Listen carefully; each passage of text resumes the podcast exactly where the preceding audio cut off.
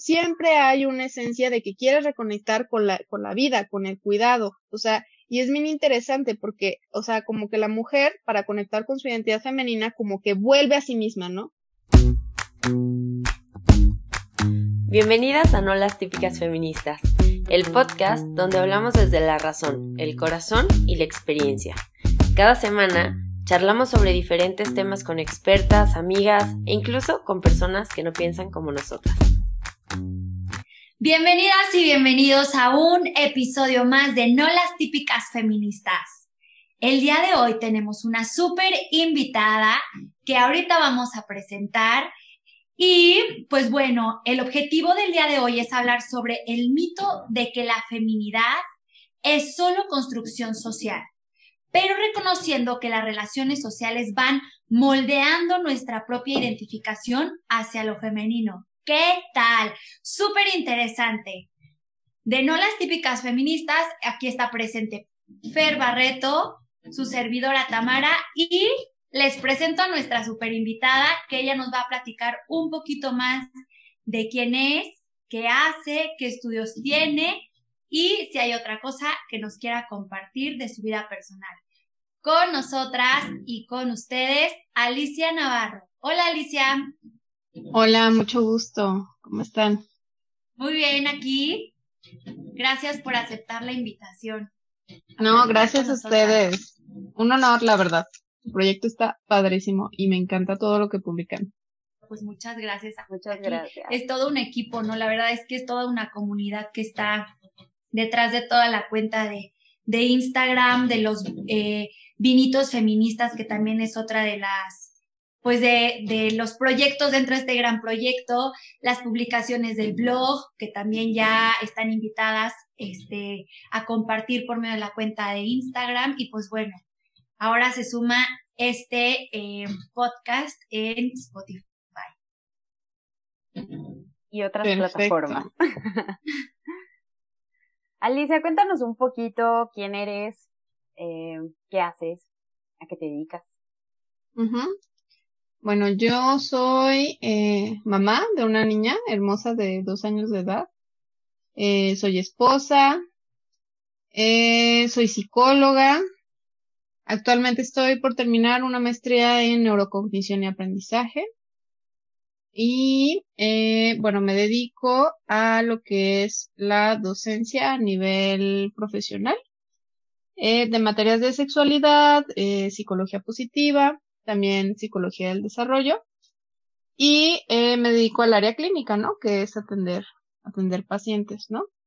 Con algunos modelos de terapia que pues, para atender trauma antes daba mucho conferencias, estuve como por cinco o seis, sí, más de cinco años en una asociación civil que se llama Todos por sí a la vida, donde me quería dar, este, pues, charlas en secundarias y prepas públicas sobre sexualidad, proyecto de vida, embarazo, afectividad y cosas por el estilo.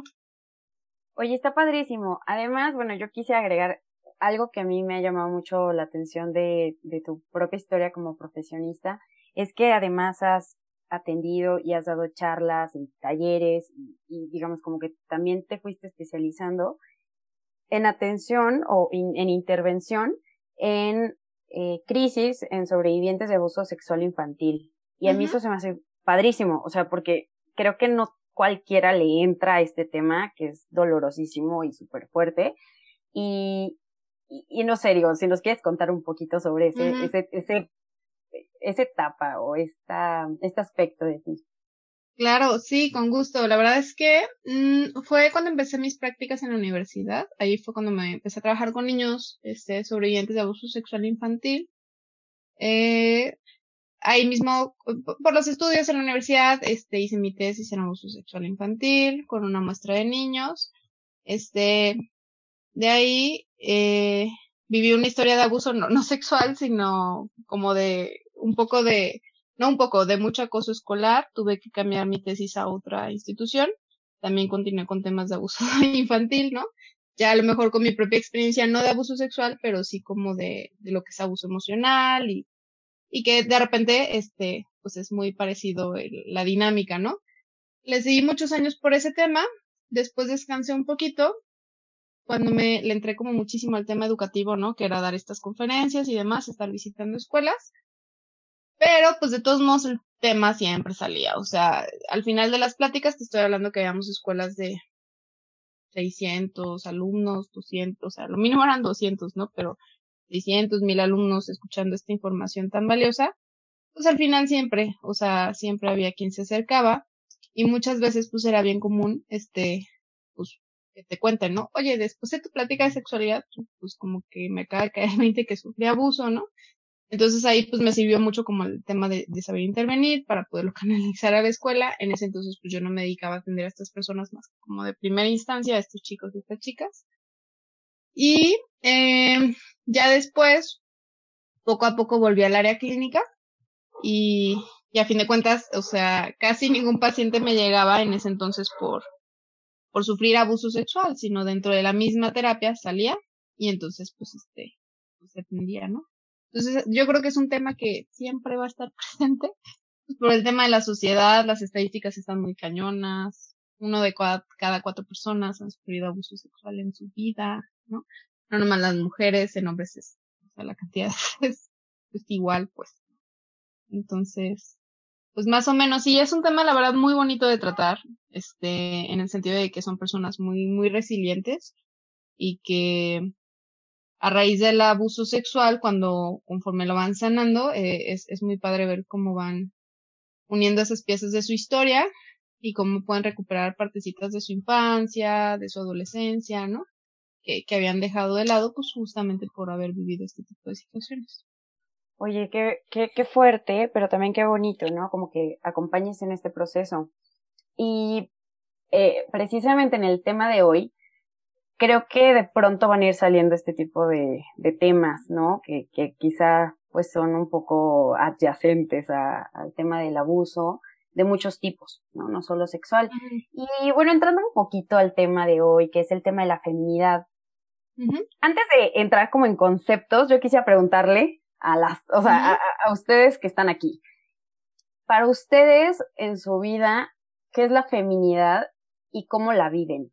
O sea, porque creo que de pronto nos vamos al concepto, pero digamos, antes de, entrarle como a decir, bueno, a ver, ¿qué es la feminidad? ¿Realmente es biología solamente o solamente es este construcción social?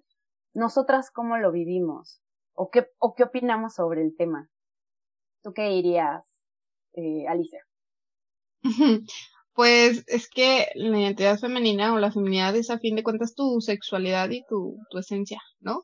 O sea, a lo mejor uno dice, pues, ay, nomás es una X, ¿no? O sea, la feminidad solo se define por una X que no fue Y, pero esa X, aunque con el hombre compartamos el 99% de los genes iguales, ese 1% redefine absolutamente todo. Entonces yo lo, o sea, a fin de cuentas la feminidad termina siendo naturaleza y, y tu esencia. ¿Tú qué dirías, Tam? Ay, no, qué bonita pregunta. No, no, no pensé que íbamos a, hablar de esto, pero fíjate que eh, ay, yo, yo siempre concibo mi ser mujer. Como un regalo. Y es un regalo que yo no pedí, como el existir y como mi familia. Yo siempre, cuando comparto, comparto que tenemos tres regalos. Y un regalo que de verdad es una sorpresa. No un regalo que pides que es el regalo de la existencia, porque nadie eh, eh, antes de, de, del acto de existir tuvo la facultad de pedir existir, ¿no? O decir, hey, quiero existir, o sea, no era parte de, de nuestras capacidades como persona. Ese es un primer regalo. El segundo regalo es existir siendo qué, ¿no? O sea, sí persona, pero desde el primer momento, del primer instante de mi existencia, soy mujer. Entonces, eh, como un ser sexuado, como, ser, como un ser sexuado, eh, pues es que eso soy a partir del primer momento. Se empecé a existir esto, ¿sabes? Así como lo, como lo comenta Alicia, es, es la esencia y creo que muchas veces nos podemos hacer bolas con que, ¿y qué es la esencia, no? Es eso que no es un accidente, es eso que es, pero al mismo tiempo que es, está siendo. Mientras que tengas existencia, mientras que estemos aquí con esta conciencia Y, eso es lo que me encanta. Entonces, antes que, que cualquier cosa, para mí la feminidad es un regalo. Es un regalo, es algo que yo no pedí, que está dado con mi ser, que está dado con mi existencia. Y me encanta porque soy una apasionada, sí, de los temas de mujer, pero al mismo tiempo soy una apasionada de ser mujer. Y, y acompaño a muchas mujeres en eso, en que sean lo que son, en ser mujeres. Entonces creo que, ay no, qué, qué, qué apasionante. Ustedes que, que nos están escuchando, ¿qué dicen? ¿Qué nos comparten? Igual nos pueden compartir ahí por el, por, por nuestras líneas de comunicación. Pero bueno, creo que eso es algo que también nos une aquí, ¿no? La maravilla de ser mujeres y que nos encanta.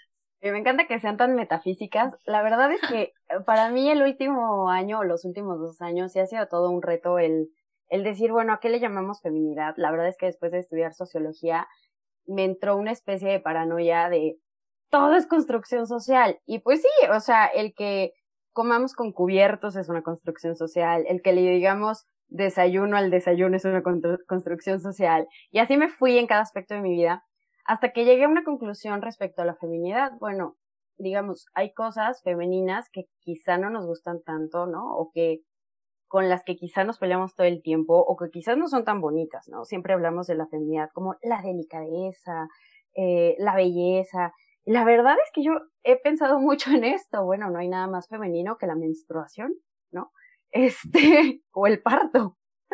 Y digamos, no son, o sea, a ver, hay belleza intrínseca en ambos, pero digamos como todo, todo este, todos esos cambios, incluso hormonales, etcétera, pues a veces no son tan bonitos, ¿no?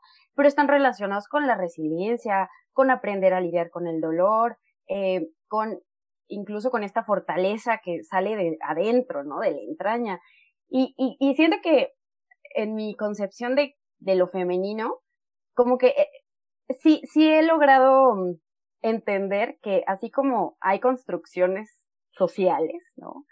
Pues también la construcción social como que se desarrolla en un ambiente de lo biológico, eh, nuestros cuerpos, lo que somos, la hormona. Y entonces, para mí se ha sido también en el último año como ir haciendo las paces con lo que yo consideraba femenino, porque siento que en algún momento hubo como un repele hacia la etiqueta feminidad o la etiqueta femenino, ¿no?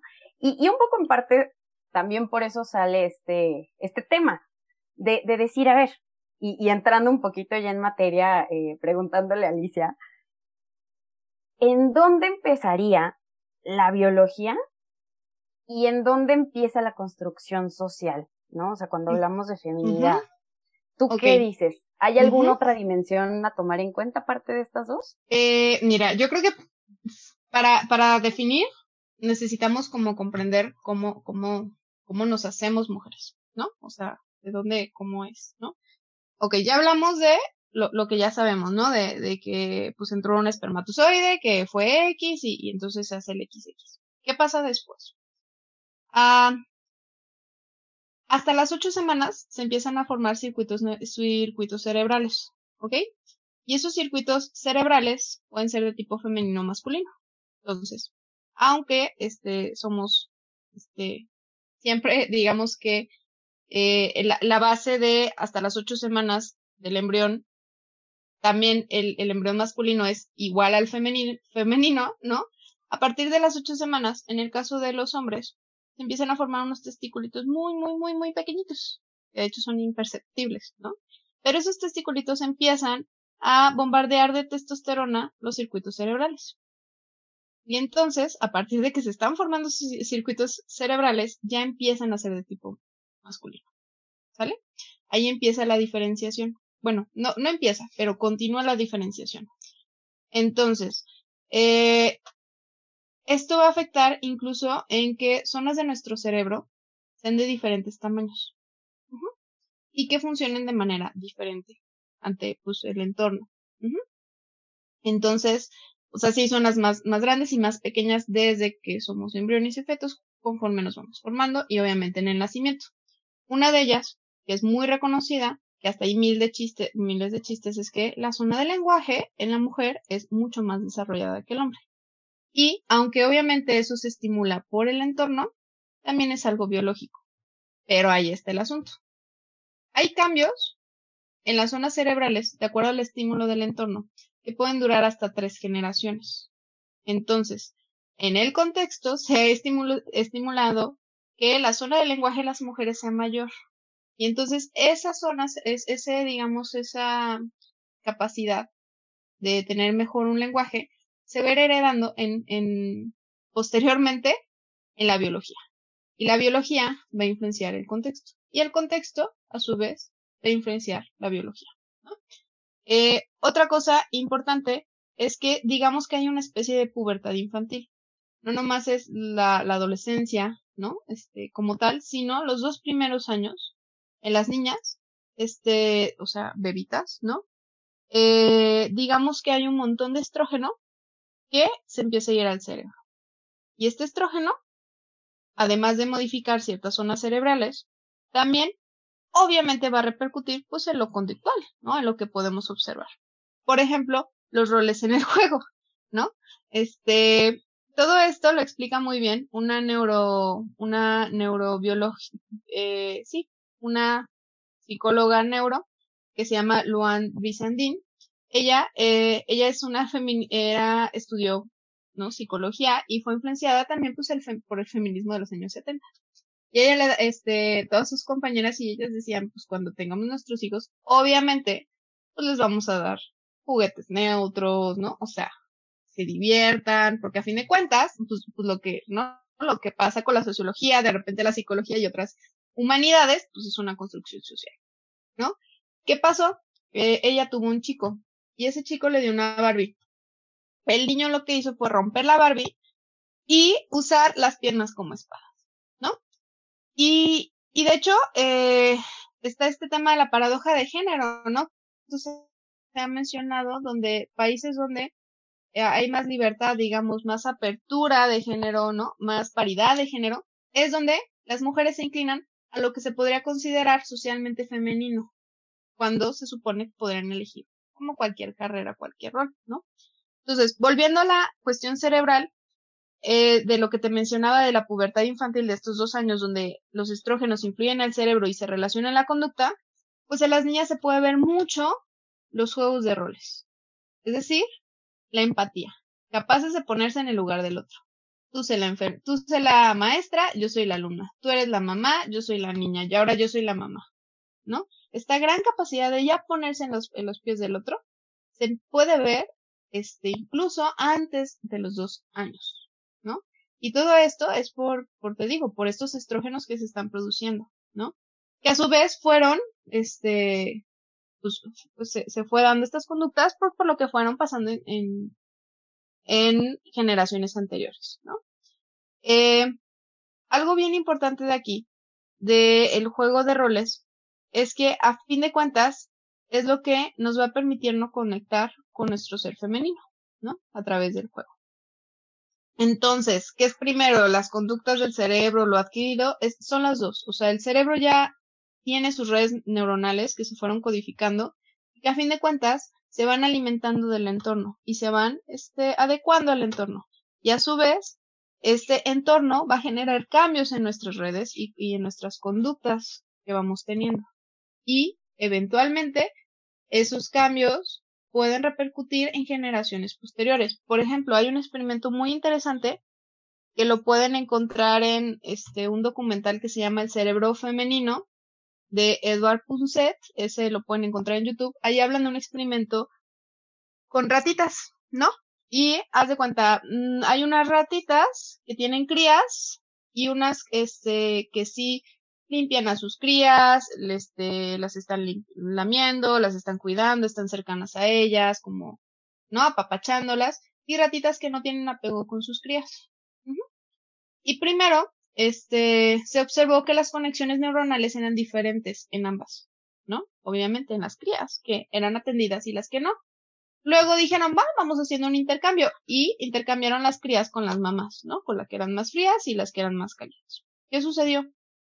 Las ratitas que venían de una mamá muy fría y que pasaron a una mamá muy cálida, cuando tuvieron sus ratitas, hicieron lo mismo con sus propias ratitas, de ser muy cálidas.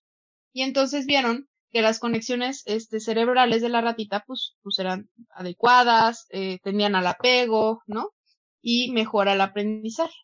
¿Qué pasó con las que ya venían con circuitos buenos, agradables de una mamá este, que sí las cuidaba, que estaba cerca de ellas, al pasarlos a la otra mamá, es decir, a un entorno más hostil? Resulta que a pesar de que tenían esas conexiones, este, terminaba presentando igual o más fallos que como si no las hubieran tenido nunca. Y cuando tuvieron sus propias crías, a fin de cuentas fueron igual de frías o hasta más que este, que su mamá postiza, ¿no? Entonces, y claro que bueno, las ratitas que ya salieron de ahí, pues no, no tuvieron estas conexiones, ¿no? Estas redes tan importantes. Entonces, todo se retroalimenta. No es una o es otro, no es del huevo la gallina. Ambos son importantes y ambos constantemente se están retroalimentando, ¿no? Yo sé que tan muere por hacer una pregunta, pero tocaste varios, varios puntos como de estos factores que influyen en la construcción de la persona en general, ¿no? O sea, tanto de hombre como, como mujer. Em, me, me encantó, por ejemplo, que hablabas como del cuidado y del afecto, ¿no? Em, e incluso se me venía en la cabeza como algún ejemplo que, que, usa, que escuché alguna vez de que cómo incluso los cuidados que tuvo la mamá durante el embarazo, pues influyen en la persona que, que te conviertes, ¿no? O sea, y no nada más, o sea, digo, en, en la cuestión quizá emocional, pero incluso también en la cuestión biológica, o sea, no es lo mismo un vientre, ¿no? O sea, la mamá que, que eh, nutre este su cuerpo súper bien durante, durante el embarazo y una mamá que, o sea, se mete cocaína en las tardes, ¿no? O sea, creo que ese entorno también influye un chorro, ¿no? Y de hecho, eh, lo que es el estrés maternal, o sea, está demostrado que el estrés le afecta de manera obviamente diferente al hombre y a la mujer por estas estructuras de, no solo de nuestro cerebro, sino de nuestro cuerpo y sistema nervioso, ¿no?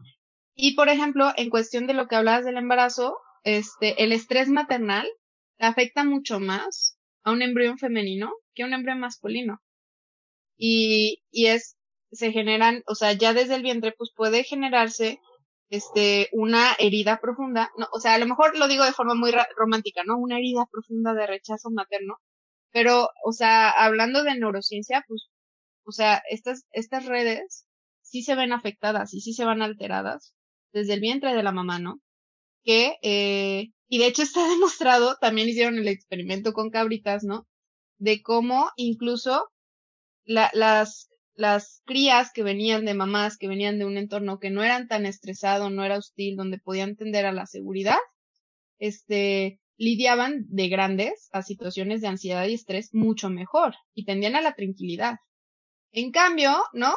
Este, de aquellas cabritas o borreguitos, no recuerdo bien, que venían de eh, mamás que durante el vientre estaban súper, en entornos súper estresados, súper hostiles, o sea, pobres ¿no? O sea, pobres experimentos los que se hacían o que se hacen, pero a fin de cuentas, estas cabritas, eh, en su vida adulta, aunque solo vivieron ese estrés este, en el embarazo, incluso a lo mejor en el primer mesecito de vida, en la vida adulta sí les afectaba mucho más el estrés y la ansiedad, ¿no?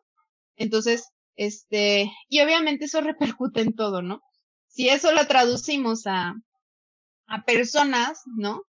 Claro que podemos ver cómo en nuestra identidad femenina, ¿no? O sea, bueno, por lo menos en mí, ¿no? En mi feminidad. Claro que el, el modo en el que fui tratada desde muy bebita, desde mi mamá y posteriormente mi papá, eso va a afectar muchísimo en cómo me identifique con mi feminidad y en cómo viva mi vida todos los días, ¿no? Entonces, desde ahí se está forjando ya tu identidad femenina. Súper interesante. Cam, ¿tú querías preguntar algo? Yo estoy anotando todo, Alicia. Qué bárbara. Muchas gracias por todo lo que nos estás compartiendo. La verdad es que cuando eh, acordamos las preguntas que te íbamos a hacer, es que es un tema tan amplio que, ¿verdad? Yo decía, ¿por dónde, por dónde va a contestar? Pero gracias por aceptar el reto y por compartir toda tu sabiduría con nosotras. Oye, fíjate que ay no, estaba pensando en tantas cosas, porque al mismo tiempo, o sea, cuando a veces decimos como muy amplio, ¿no? Pues es que tu sexualidad es todo, o sea, está en todo de ti. y realmente está en todo, ¿no? O está en nuestra afectividad, está en nuestra manera de relacionarnos, pero al relacionarnos no digo solo con otra persona, es nuestra manera de relacionarnos con el mundo, o sea, con todos los objetos y sujetos que nos rodean. Entonces, qué interesante todo esto que nos compartes, porque justo es eso, o sea, a partir de lo que soy, soy con los demás. A partir de lo que soy, veo el mundo con esta mirada de de esto que soy, ¿no? Entonces, qué, qué rico todo lo, que nos estás platicando.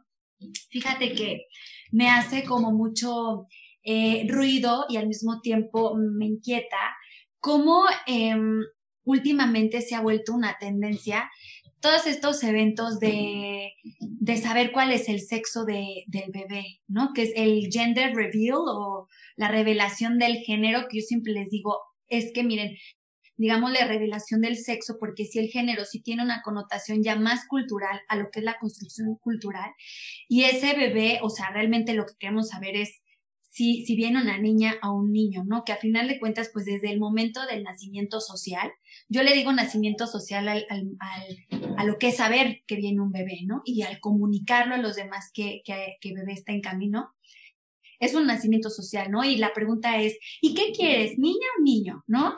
Y a partir de que los papás y la familia los, los, los cercanos saben que si es una niña o un niño, ¿no? Con estos eh, eventitos que el extinguidor y el humo de color rosa o azul y no sé cuántas cosas hay, empieza ya no nada más a concebirse como viene un bebé, ¿no? Sino viene un bebé niña o viene un bebé niño y la relación de los papás cambia y la relación de con, con el alrededor cambia. Entonces, creo que sí es un dato que nos está causando mucha inquietud actualmente, tanto así que por un lado es como, no importa, somos iguales, da igual, que sea niña o niño, lo importante es que sean personas y que venga con salud y no sé cuánto rollito. Pero por otro lado está esta, tendencia de darle importancia a que si es niña o niño. Y por otro lado decimos, no los estereotipos, no de color rosa o azul, pero al mismo tiempo se venden estos extinguidores con polvito rosa con polvito azul que hacen referencia a que viene una niña o un niño en camino, ¿no? Entonces, son como estas paradojas de la realidad que a mí me hacen mucho pensar como de esta necesidad o de estas certezas, ¿no? De, de qué es, o sea, qué somos. Y, y, eso me parece muy interesante, todo esto que, que, que lo, lo, relaciono con todo esto que nos compartes. Y quiero pues introducir también a la, a la, a la segunda pregunta o hacerte la, la segunda pregunta que preparamos, que es, normalmente, ¿qué factores influyen para que una mujer no se sienta conectada con su feminidad? Qué fuerte. Eh, ahorita te la contesto, nada más de, lo, de los estereotipos quiero agregar algo eh, los estereotipos no se formaron nomás porque sí. O sea, casi siempre hay, eh, de, la misma biología salieron varios estereotipos. Y claro que puede que medios de comunicación, tendencias y demás fueron, este, perdón ahí el ruido, ¿no? Pero se fueron como distorsionando. Pero por ejemplo, el, eh, los estereotipos también se alimentan de la biología claro, de repente ya entran tendencias que los modifican, ¿no? Este, que los manipulan y demás. Pero, por ejemplo, un estereotipo, como puede ser el de una mujer, no, pues nalgona, ¿no? Que le gusta a los hombres. Y uno dirá, no, y es que los cuerpos, y, y claro, claro que la moda va modificando la belleza de lo que, pero por ejemplo, en este caso, eh, las esculturas prehispánicas, ¿no? O, o por ejemplo, ciertas tribus que de repente encontraban, este, ciertas estatuitas, ¿no? Que hacían y siempre eran mujeres nargonas, ¿no? O sea, si hay una parte de la biología, pues ahí. Que claro, también se alimenta por, por lo social, pero también influye. Entonces, de repente estos estereotipos también tienden a la biología. Lo, lo que les decía tanto de, de la paradoja de género, ¿no? Que personas que dicen, yo no voy a educar a mi hijo como, o mi hija como niña, como niño, ¿no? Y termina siendo que la niña le, le encanta todo lo rosa. Entonces, si de repente estos estereotipos pueden estar alimentados por la biología. O sea, claro, hay modificaciones, ¿no? Por ejemplo, lo que es belleza para cada cultura, ¿no? Que para unos es, este, hacerse perforaciones o tatuajes, que para unos es estar más, más, con más peso, con menos peso, ¿no? Este, pero a fin de cuentas, lo que sí se ha visto en todas las culturas es que las mujeres tienden a buscar la belleza. Lo que, claro, lo que representa belleza a, a, a, lo que es esa, etapa, esa cultura, ¿no? Este, ahora sí, regresando a qué hace que una mujer no pueda, este, conectar con su ser mujer. Lo primero es la herida de rechazo materno. O sea, no hay nada más intenso y fuerte que te haga no conectar con tu ser mujer que el que tu mamá, ¿no? El, la mujer por excelencia no conecte contigo. O sea, si, si, si lo que es, si la mujer por excelencia que es mi mamá no quiere conectar conmigo o no conecta adecuadamente conmigo, pues yo no puedo conectar conmigo misma. Al menos no en mi ser femenino. Porque claro que va a existir un cierto resentimiento a mi mamá. ¿No? Claro, esto es a nivel no, no tan consciente, esto es, esto es muy profundo, muy profundo. Entonces, si de cierta manera yo, yo, yo siento resentimiento hacia mi mamá, lo que si ella representa, entonces una parte de mí también termina queriendo desconectar con mi feminidad. Esa es una. Eh, otro puede ser eh, situaciones de maltrato infantil, como puede ser obviamente abusos sexuales, abusos físicos, este, emocionales o negligencia, ¿no? A lo mejor nadie fue violento conmigo, pero pues no me atendían como, como, como se debía, este, no, no atendían mi cuerpo, no veían mi cuerpo, no miraban mi cuerpo como es, ¿no? Y, lo trataban como es. Pues eso genera heridas de desconexión profunda para poder sobrevivir este dolor, ¿no? Eh, yo creo que esas serían como las claves más importantes para que una como mujer le cueste trabajo también conectar pues con ser mujer, ¿no? Oye, Alicia, y aquí yo te preguntaría, mmm, a ver, o, o, o, se me vino ahorita que decías, se me vino a la mente uh -huh. como la situación en que varias conocidas mías, eh, yo he percibido que de pronto cuando sus mamás fueron señoras en otra época muy, eh, digamos, pues en esta cultura de el papá lo que diga, este, muy en esta onda de, la sumisión y bueno, mi esposo es mi cruz, ¿no? O sea, mi esposo borracho, ponte, este, es mi cruz, ¿no? Digamos, estas ideas que de pronto eh, creo que socialmente fuimos distorsionando y que terminaron en una sumisión y actitud de servicio mal entendido en muchas ocasiones, ¿no? No generalizo, pero, pero en muchas ocasiones. Eh, he visto que estas conocidas, digamos, como que desconectaron con la idea que les transmitía su mamá. Y entonces, claro. ellas en esta búsqueda de ser la mujer empoderada, de pronto, o sea, yo he visto que les cuesta incluso tener relaciones más sanas. Eh, y, y digo, a ver, quizá yo estuve en ese momento, o sea, estuve igual en esa situación, ¿no? O sea, de, de decir, no, yo no quiero ese estilo de vida, todo lo que me sonara a sumisión era como, ah, horrible. Y entonces, uh -huh. también esto puede tener mucho que ver, ¿no? Totalmente, sí.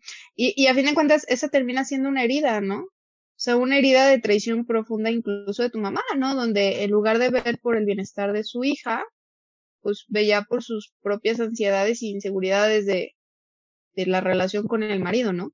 Eso es claro que es una herida tremenda que, que a fin de cuentas puede generar justamente esta desconexión profunda y este afán como de querer controlar lo que me va sucediendo, pues justamente para no pasar lo mismo, ¿no? Y entonces termino, o sea, y sí cierto, o sea, es bien interesante, por ejemplo, ver en la terapia que a veces eso que tanto le huyes es justo la pieza que te, que necesitas pues para, para completar este proceso de, de, del ser femenino, ¿no? A mí me gusta mucho, así como de repente en otros podcasts, por ejemplo, en, en podcast hombre a hombre hablan del hombre roto, ¿no? Pues en el caso de la, de la, de la mujer no es tanto que sea una mujer rota, sino una mujer incompleta, que no ha logrado, digamos, como integrar las, las, las, esas piezas que tendría que haberse encontrado en su camino conforme va su vida, ¿no? Para integrar su feminidad, ¿no?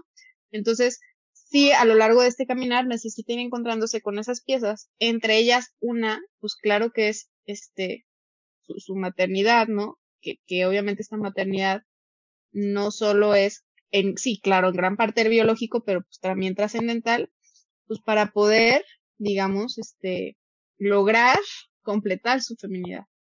Y sí, definitivamente las heridas familiares siempre, siempre a todos y a todas nos quitan un pedacito de ese proceso. Entonces, ah, pues nos termina tocando a nosotras, este, recuperar esas piezas, ¿no? Lo que te decía de estas chicas que han sufrido abuso, pues conforme van sanando el abuso en terapia, van, digamos, tomando esas piezas de su ser niña, ¿no? Su ser, su ser adolescente, su ser mujer, que se fueron quedando en el camino, justamente para sobrevivir de ese abuso y no volver a, y no volver a pasar por algo así, ¿no? Entonces, este, nuestro deber como mujeres adultas, pues es justamente ir integrando esas piezas de nuevo, ¿no? Oye, dijiste algo controversial.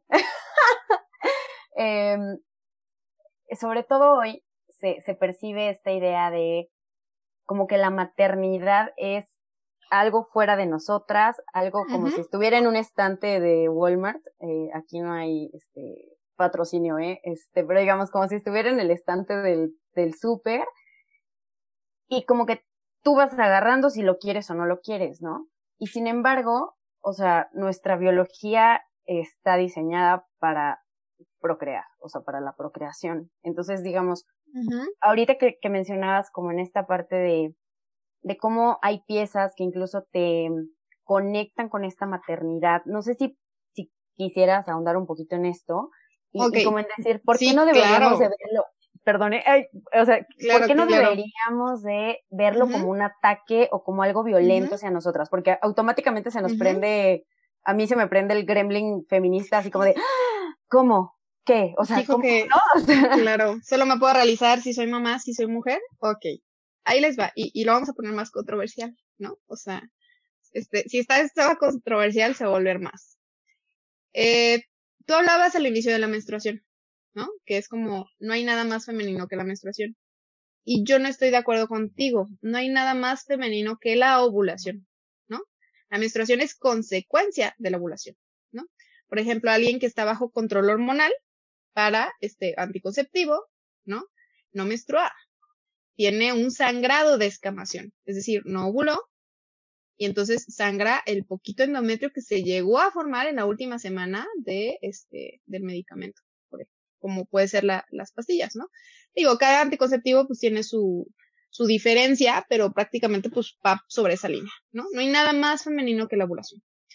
Eh, la ovulación es lo que marca nuestro primer ciclo femenino.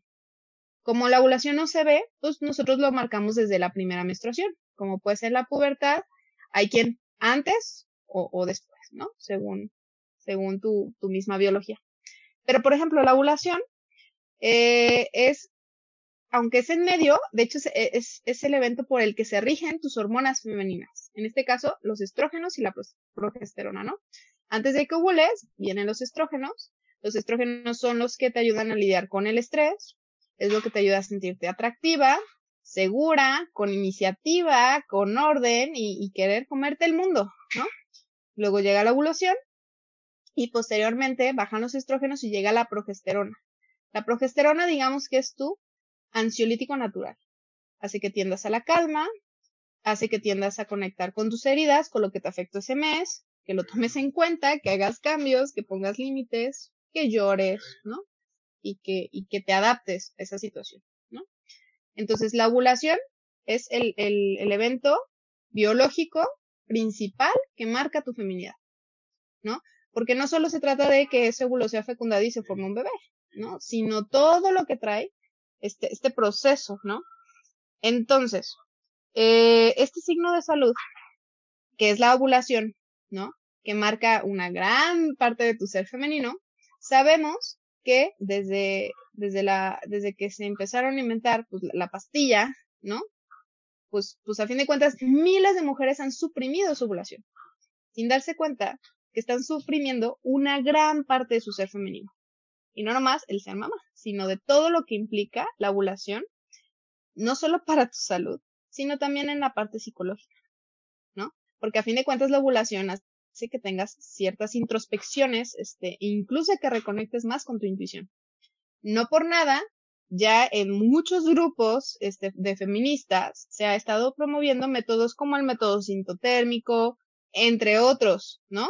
Incluso cuando no, a lo mejor no están de acuerdo en este tema del sexo y género, empiezan a concordar que la ovulación es una gran parte a recuperar, si quieres recuperar tu identidad femenina, ¿no? Eso es uno. Lo que decías del, de la intuición, del instinto materno, si existe o no. Claro, obviamente siempre va a haber excepciones. Alguien que no desarrolló bien sus neuronas espejo en una etapa del desarrollo por un apego ansioso eh, de, sus padres o un apego inseguro o porque no tuvo apego, porque hubo violencia. Pues claro que mis redes, este, que hacen que conecte con la empatía, ¿no? Con el cuidado, pues no van a estar bien desarrollados. Lo que te decía de las ratitas, ¿no? Y que posteriormente, pues a, a, mis hijos, o sea, si yo he sufrido violencia, este, mi mamá me maltrató muchísimo, eh, pues probablemente que si, si no tomo terapia y hago algo al respecto, pues se va a repetir, ¿no? Porque esa parte de mi cerebro que, que está encargada de conectar con mis crías, pues no se va a formar, pero sí la puedo formar, ¿no? O sea, aunque no esté en mi biología, sí la puedo formar, ¿no? Este, ¿y qué pasa con el amor maternal? Pues a lo mejor ahorita estamos viviendo una época de, pues de cero hijos, este, por el planeta y un montón de cosas que, que no es el caso del podcast, que pueden ver las cuentas de Buscaminas, si, si les interesa más el tema, ¿no? Pero vemos mujeres que no quieren ser mamás, pero de alguna u otra manera canalizan este impulso materno. Generalmente en animalitos, ¿no? O sea, y, a mí me pasa, ¿no? Veo amigas mías, este, etcétera, ¿no? Que de repente a lo mejor no quiero ser mamá, pero ¿cómo cuido a mis perritos? ¿Cómo cuido a mis gatitos? ¿Cómo cuido a mis plantas? O sea, si te fijas, siempre hay una esencia de que quieres reconectar con la, con la vida, con el cuidado. O sea, y es bien interesante porque, o sea, como que la mujer, para conectar con su identidad femenina, como que vuelve a sí misma, ¿no? A esa, esa esencia donde yo puedo cuidar de otros y alimentar a otros, pero sin salir de mí misma. O sea, como recuperar ese centro, ¿no? Y, y te digo, sucede con plantitas, sucede con gatitos, sucede con perritos, entre otras situaciones. Pero de que ahí sigue, claro que sigue, a menos que, como te dije, este, no se hayan eh, desarrollado bien esas conexiones debido a tus situaciones traumáticas que pueden ir, como ya vimos, ¿no? Desde el embarazo y en tus primeros años de vida. Está súper interesante, la verdad. Ya sé, ya me, quedé, ya me quedé conflictuada.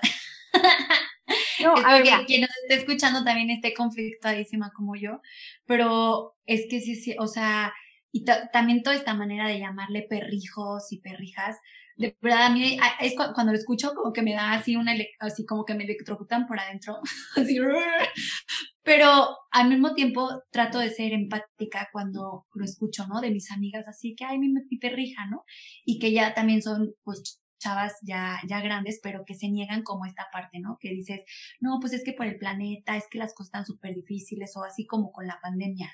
Y cómo es esta esta fuerza interior que tenemos, ¿no? Y que también muchas veces algunos grupos feministas radicales lo han reprochado, ¿no? Así como, ¿por qué son las mujeres las que tienen que cuidar a los ancianos? ¿Por qué son las mujeres las que siempre están cuidando al enfermo? ¿Por qué son las mujeres, no? Y entonces, este, pues viene todo movimiento y todo cambio de paradigmas, como por ejemplo en profesiones, ¿no? Que también tienen que ver con el cuidado, como ser enfermera, eh, ser maestra, ser, este, trabajadora social, que, que hemos como, pues sí, o sea, llevado en la práctica como que sean profesiones de mujeres o labores que se tienen, que tiene que hacer una mujer, ¿no? Que también ese sería otro grande, otro grande tema de, de diría Fer, es construcción social o entonces viene desde nuestras neuronas espejo y desde todas las conexiones cerebrales y cómo hemos ido evolucionando este, en todo esto. Pero además de las mujeres, ¿no? Igual otro día te, vamos a invitar como llamas en estilos de crianza, cómo hacerle para fomentar em, em, en el aprendizaje, ya no en el día a día, en las diferentes etapas de la vida. Pero por ahora te queremos hacer esta pregunta, Alicia. ¿Y los hombres? ¿Dónde están, no? ¿Cómo influyen los hombres en la construcción o aceptación de la feminidad? Es que ahí está el asunto. O sea, a fin de cuentas, eh, la, las mujeres, mm, de acuerdo a la cultura y también ciertas, este, lo que te platicaba la biología, tiende a la empatía. Tiende a, por ejemplo, hay experimentos con bebés recién nacidos donde ven que, este, incluso, eh, los bebitos conectan más con la cara, las, las, las, las bebés niñas, o sea, conectan un poquito más con la cara que, que los bebés niños, ¿no? Entonces, la, la mujer es muy empática por naturaleza. A menos ya vimos que haya habido una disociación o algo que, que se rompió, ¿no? O que no permitió que se completara más bien. Entonces, eh, pues, pues es una fortaleza y una debilidad, ¿no?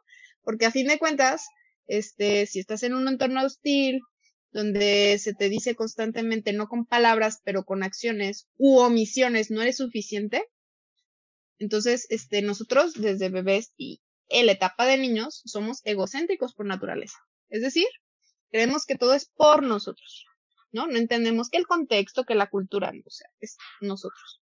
Y entonces nosotros como, como buenas niñas que queremos sobrevivir, nos vamos a adaptar a ese entorno, a ese entorno hostil, ¿no?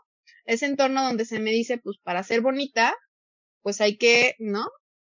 Estar 10 kilos más delgada de lo que estás, ¿no? Y entonces empiezo, pues puedo hacer cosas que, me dañen, ¿no? Con afán de poderme adaptar a ese entorno. Porque claro que quiero sobrevivir, ¿no? Y claro que como bebé o niña, yo no distingo entre un entorno hostil o, o, o, entre si soy yo. Entonces ahí es donde juegan este, el, rol los hombres, ¿no? En propiciar tanto un entorno seguro, saludable, amoroso, ¿no? Como papá, ¿no? en este caso, ¿no? O sea, vamos, o sea, yo creo que todo lo que es papá, mamá se puede traducir también como a, a lo, a lo social, ¿no? A como, como nos organizamos como cultura. Pero, por ejemplo, un entorno donde papá me dice que soy hermosa, esté como esté, ¿no? Un papá que me está cuidando, que me está protegiendo, que me está mirando, que a pesar de que tiene trabajo, se toma sus minutos o sus horas para simplemente disfrutarme, pues eso claro que va moldeando también mi feminidad. Y a su vez, pues mi forma de relacionarme con el entorno, que entonces ahora sí salgo a otro entorno donde se me dice lo contrario, a ver, espérame, ¿no? Y hago las cosas diferentes, ¿no? Pero a fin de cuentas, si estoy en un entorno donde papá no me mira, donde papá ni siquiera existe, donde papá me traiciona, incluso donde papá me lastima, ni se diga papá abusa de mí, pues claro que eso impacta muchísimo en lograr este proceso de completar nuestra feminidad y de conectar profundamente con esta feminidad. Entonces sí, los hombres claro que juegan un papel primordial, empezando por el número uno que es nuestro papá, y a fin de cuentas, pues a nivel social, en propiciar un entorno seguro y amoroso donde puedo yo ser mujer o donde no, ¿no? O sea, este, por ejemplo, el ser mamá, ¿no? Que, que ya veamos que es un anhelo, este, que se encuentra en la mayoría de las mujeres, pero que a veces se puede traducir, no en bebés, sino en otras áreas, ¿no? Lo que decíamos de los perritos, de las plantitas, de a lo mejor algún trabajo, etcétera, ¿no? Este, pero a lo que voy, este, muchas de, de, de, estas mujeres que han elegido des, desconectarse de una parte de su feminidad ha sido por los hombres. Empezando por los anticonceptivos. Sí, habrá quien los toma porque quiere, pero la mayoría de las veces es para yo poder entonces estar disponible sexualmente para mi pareja, porque mi pareja, este, pues qué flojera llevar un control de fertilidad, ¿no? O sea, o, o cosas por el estilo, pues. ¿No? Donde la mujer renuncia a partes de su feminidad justamente para adaptarse a este tipo de relación, que ya como te mencioné, pues tiene mucho que ver, pues, con, pues, con tu entorno primario, ¿no? Volvemos a lo mismo de, del entorno de las ratitas, ¿no? Donde o generas conexiones o las que ya traías las pierdes. Oye, gracias. Ahorita me, me quedé pensando también como Digo, tantas cosas que también así en relación a lo que comparten las buscaminas y en la, en el lenguaje, ¿no? Como de, pues una mujer que a lo mejor está establecida en una relación formal, llámese matrimonio no, pero con un compromiso recíproco, y, y cuando es eh, por ejemplo, ¿no? La palabra, te estás cuidando para no estar embarazada, o sea, como si fuese un peligro, ¿no? Cuando así te estás cuidando de la inseguridad o te estás cuidando de que no te dé coronavirus, pero también como esta, esta forma de cómo comunicamos lo que estamos haciendo, creo que también, pues eso, ¿no? El lenguaje crea realidades, el lenguaje crea formas de ver, y si es, te estás cuidando, pues es de un atentado, o sea, de, pues de algo que a lo mejor no te va a hacer pues bien o, te va a provocar bienestar, ¿no? Que también es otro, otro tema del lenguaje que otra, en otro momento vamos a tocar. Pues tenemos una última pregunta. Digo, ya hablamos un poquito de los estereotipos y, y bueno, creemos que la feminidad va más allá de, de estereotipos, desde luego. ¿Qué reglas sociales actuales crees tú que están afectando más a las mujeres en tanto su feminidad? Mm, pues, pues sí, yo creo que el, tema de la belleza, ¿no? Esa es una, ¿no? De ciertos estándares de belleza, cuando ya vimos que, o, sea, a pleno siglo XXI, donde hay influencias de todo tipo de culturas, de, ¿no? O sea, a fin de cuentas ya, ya a estas alturas no debería haber como un tipo de belleza alcanzar, ¿no? Esa es una.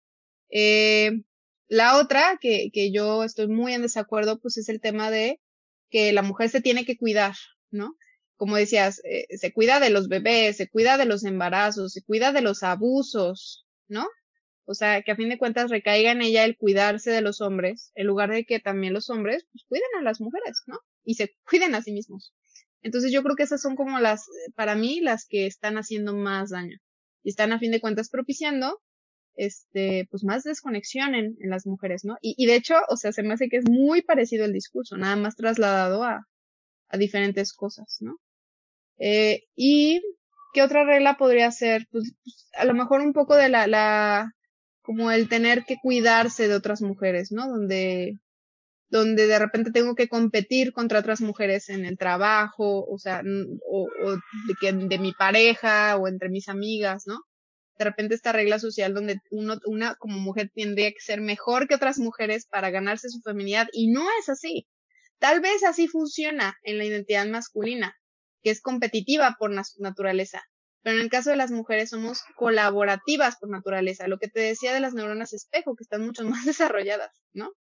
Entonces, eh, esa regla de, de la competencia entre mujeres, lejos de ayudar, termina lastimando muchísimo, muchísimo y generándole y sometiéndola a un estrés terrible, ¿no? Entonces, yo creo que esas serían como las tres más, más intensas que nos están afectando como mujeres. Súper de acuerdo, la verdad. ¿Tú agregarías alguna otra, Tam?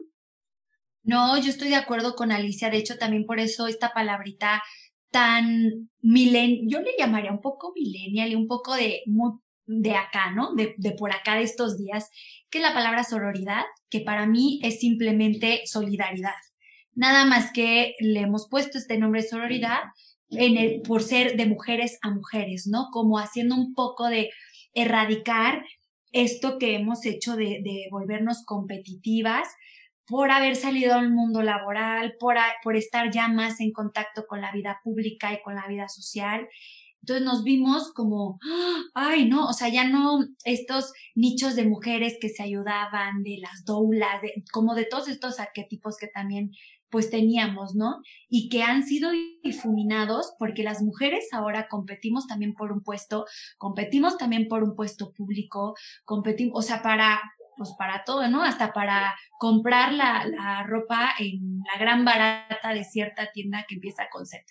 Entonces, nos hemos acostumbrado o, o ahora nos hemos enseñado a competir que la palabra sororidad, con todo su significado, pues se vuelve también una tendencia.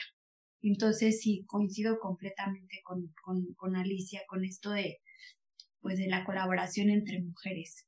No, y yo agregaría, además de, de, todo esto, que está muy relacionado con el tema de, de lo que tú dijiste, me encantó, o sea, está relacionado a en el momento en el que las mujeres salieron del, de la esfera privada, de las casas, eh, a la esfera pública, a los mercados laborales a, a entrarle, ¿no?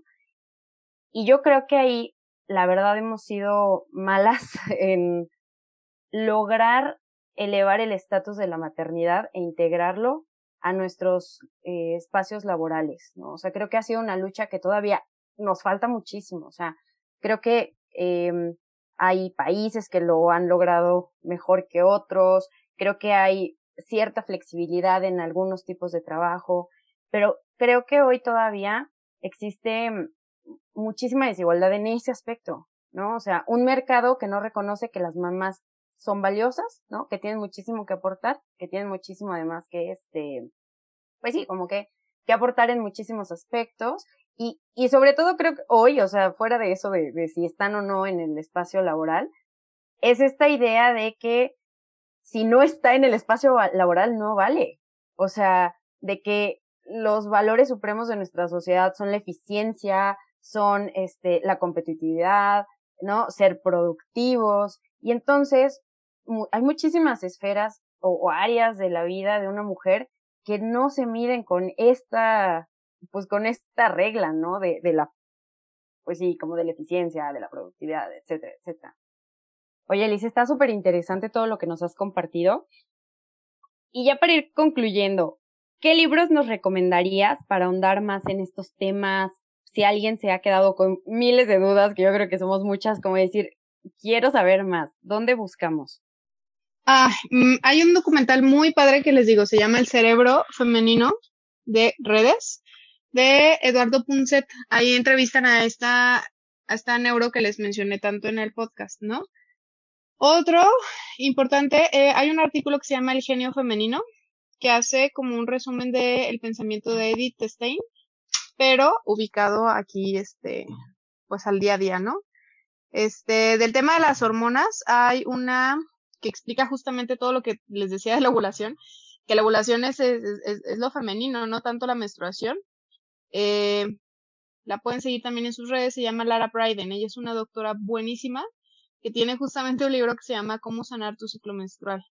Y ella habla pues de cómo a veces este, las propuestas que se han tenido a la mujer en, en cuestión de salud, como tratar con anticonceptivos padecimientos femeninos, pues termina por empeorar toda la situación, ¿no? Y qué alternativas da desde la medicina, así como qué beneficios te trae el reconocer tu fertilidad, ¿no? Más allá de este los bebés, sino de conectar con esta fuerza interna, ¿no? Esos son los que más, pues yo creo que como de cajón, ¿no? Te abre el mundo. Buenísimo. Y si nos pudieras dejar una idea poderosa sobre este tema, ¿cuál sería? Que tu feminidad es parte de tu naturaleza y si ha habido partes de esta feminidad que se te han negado, no has podido lograr completar eh, debido pues a situaciones adversas, heridas, pues que vayas a por aquello que te hace falta, ¿no? Y, que a fin de cuentas integres aquellas partecitas de ti, ese ser bebé, ese ser niña, ese ser adolescente, ese ser mujer, pues para que puedas vivir tu plenitud, ¿no? Con plenitud tu feminidad, ¿no? Buenísimo. Oye, es, es una, una idea súper, súper poderosa y que yo espero que muchas lo, la adopten en sus vidas y sobre todo que, bueno, quien se anime también empiece un proceso, ¿no? También de acompañamiento eh, psicológico, este, emocional, espiritual incluso, para ir trabajando estos temas. Y Alicia, para cerrar, ¿en qué redes sociales te podemos encontrar? Me pueden encontrar en Instagram y en Facebook como psicóloga Alicia Navarro y ahí cualquier cosa me pueden mandar un mensajito. Pues muchísimas gracias, Alicia. De verdad, un episodio buenísimo. Síganla en sus redes. Si tienen dudas, comentarios sobre este episodio, nos pueden seguir en Twitter como arroba no guion bajo típica. También en Instagram como arroba no la típica feminista y en Facebook no la típica feminista. También nos pueden mandar correos a no la típica feminista gmail.com. Y nos vemos en el siguiente episodio. Gracias. Bye bye.